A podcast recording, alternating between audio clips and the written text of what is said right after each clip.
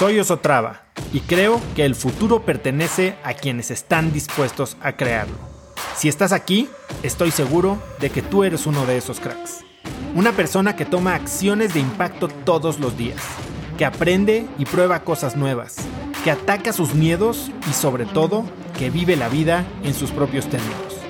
En episodios cortos te presento una serie de preguntas, conversaciones e ideas que te ayudarán a conocer lo que te mueve, ser mejor en lo que haces y vivir una vida más grande.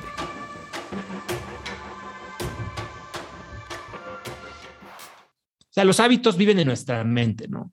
Y hay 45 estudios que dicen que 45% de todo lo que hacemos en nuestro día son acciones automáticas. O sea, ni siquiera la estamos pensando. Es Y eso no, o sea, no, ni, incluye respirar, este, que ya sabes caminar, no. Son como yo que les digo, que estiraba la mano para agarrar mi celular en mi cama. Eso es un hábito, porque siente que está ahí, porque mi cerebro me lo está pidiendo. Y entonces, casi la mitad de todo lo que hacemos es en automático, ni lo estamos pensando. Nos definen, o sea, definen nuestras vidas, definen nuestras relaciones, definen nuestros resultados. Y, nuestros hábitos básicamente a nivel fisiológico existen porque pues nuestro cerebro está ahorrando energía, ¿no? O sea, estás automatizando. Ah, hemos hablado mucho de la fatiga de decisión.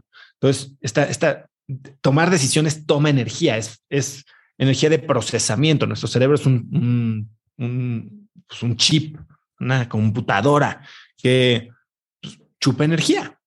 Y entonces, si está chupando energía en pensar cosas que puede hacer en automático, entonces no la puede dedicar a otras cosas. Entonces siempre está en modo de optimización, ¿no? Usa eh, el 25% del oxígeno que inhalamos, nuestro cerebro. La, la, manera en que optimiza nuestro consumo de energía es generando hábitos, conductas automáticas en las que no tiene que pensar, ¿no? Por eso cuando hacemos eh, eh, esfuerzos para generar nuevos hábitos, hacemos de nuestro cerebro un sistema poderosísimo que hace cosas extraordinarias de forma automática. Y entonces es a donde queremos llegar, en el que las cosas que construyen, no las que destruyen, que construyen se hagan sin gastar energía. Pero por eso nuestras creencias son tan importantes, porque acuérdense que de nuestros pensamientos vienen nuestras acciones y de nuestras acciones vienen nuestros hábitos. Así que ya hemos hablado todo el año pasado, ¿no? De cómo cambiar creencias lo importante que es, porque nuestras creencias parte todo, es el, el puntito central del vórtice de crecimiento. Pero eso no basta, porque lo, lo, principal, lo, inicial, pues, sí requiere mucha energía para cambiar estas creencias. Es forzarnos a ser esta persona con energía alta, es forzarnos a ser esta persona optimista, es forzarnos a, a, estar presentes, es forzarnos a dejar el celular en la, en la cocina, es, es forzarnos, ¿no? Y puta, si no le echamos suficiente cabeza a que esto se, se engrane, entonces muy probablemente terminemos eh, tirando la toalla y regresando a nuestros, a nuestros patrones limitantes. Si no logramos actuar ya desde nuestra creencia liberadora de una forma sistemática, entonces vamos a regresar a lo mismo y, y corremos el riesgo de que nuestra creencia anterior termine hasta fortalecida y domine la manera en que pensamos. Entonces, quiero que para este mes que estamos hablando de exponenciar nuestro movimiento inteligente, tenemos que pensar en, cómo vamos a crear nuevos hábitos, ¿no? Y ya que sabemos qué son los hábitos, bueno, pues hay que entender cómo funcionan, qué son los hábitos. Para empezar, los hábitos tienen tres partes. Y hay un, compañero mío de Stanford que se llama Nir Eyal, que tiene un libro que se llama Hooked, que habla de cómo se diseñan eh, tecnologías adictivas, pero habla muchísimo de este, el habit loop eh, o, o, el hook model, ¿no? Que tiene tres partes, ¿no? Uno es el gatillo.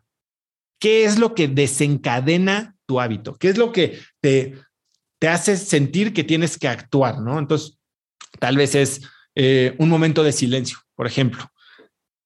Algo muy claro que me pasaba a mí, que ahorita es cuando, cuando me, pasa que busco mi celular. Estamos viendo la tele, mi esposa y yo, y me dice voy al baño. Pone pausa.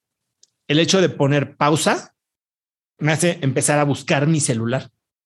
Ese es el gatillo que tengo yo.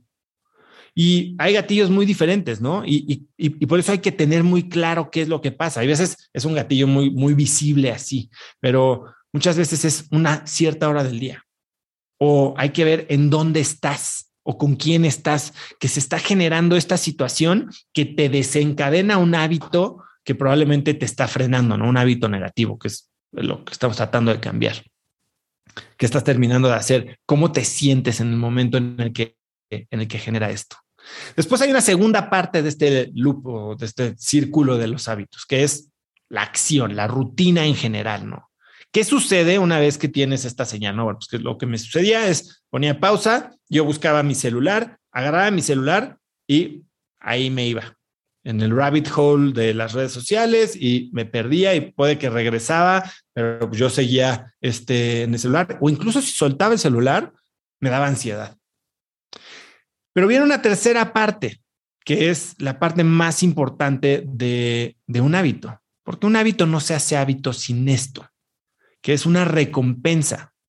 Nuestro cerebro lo que, lo que recibe de, de un comportamiento automático y por eso se hace tan pegajoso es, es, es algo que lo, lo, hace sentir bien. Es una descarga de dopamina, es eh, un sentimiento de cumplimiento, es lo que sea, ¿no? Y entonces eso hace que sean pegajosos. Los, ganglios se almacenan en una parte del cerebro que se llaman los ganglios, ¿eh? los hábitos, en los ganglios basales, que es una parte bien resiliente, bien primitiva de, del cerebro. Y por eso son tan difíciles de borrar, porque incluso hay estudios que cuando la gente tiene accidentes y se les borra tipo o se les lastima el lóbulo frontal, tienen los mismos hábitos y reaccionan de la misma manera a cosas que no requieren que piensen porque están en los ganglios basales y está tan, tan imprimido que simplemente son conductas automáticas. Y esto viene porque se está satisfaciendo una necesidad. Acuérdense que eh, el cerebro y todos los seres humanos funcionamos para evitar dolor y conseguir placer, ¿no? Y entonces, esta, esta, este deseo, esta necesidad que satisfacen las acciones que hoy denominamos hábitos, es lo que lo hace tan pegajoso. Entonces, cuando actúas de cierta manera, es porque tu cerebro en automático está respondiendo a un estímulo, que es este gatillo, de una forma que le permite satisfacer ese deseo que tiene. Conecta conmigo en Instagram como arroba osotrava y dime qué te pareció este episodio. Mi meta es inspirar a una nueva generación de hispanos a vivir vidas más grandes. Y si me quieres ayudar a lograrla, lo mejor que puedes hacer es seguirme en Spotify y dejar una reseña en Apple Podcasts para así subir en ese ranking. En tu reseña cuéntame de qué temas, categorías o personas te gustaría aprender y me aseguraré de leerlas para darte el contenido que quieres. Y no olvides unirte a mi comunidad de cracks en cracksnetwork.com. Es gratis y conectarás con más gente en el mismo camino de crecimiento que tú. Eso es todo por hoy. Yo soy Oso Traba y espero que tengas un día de cracks.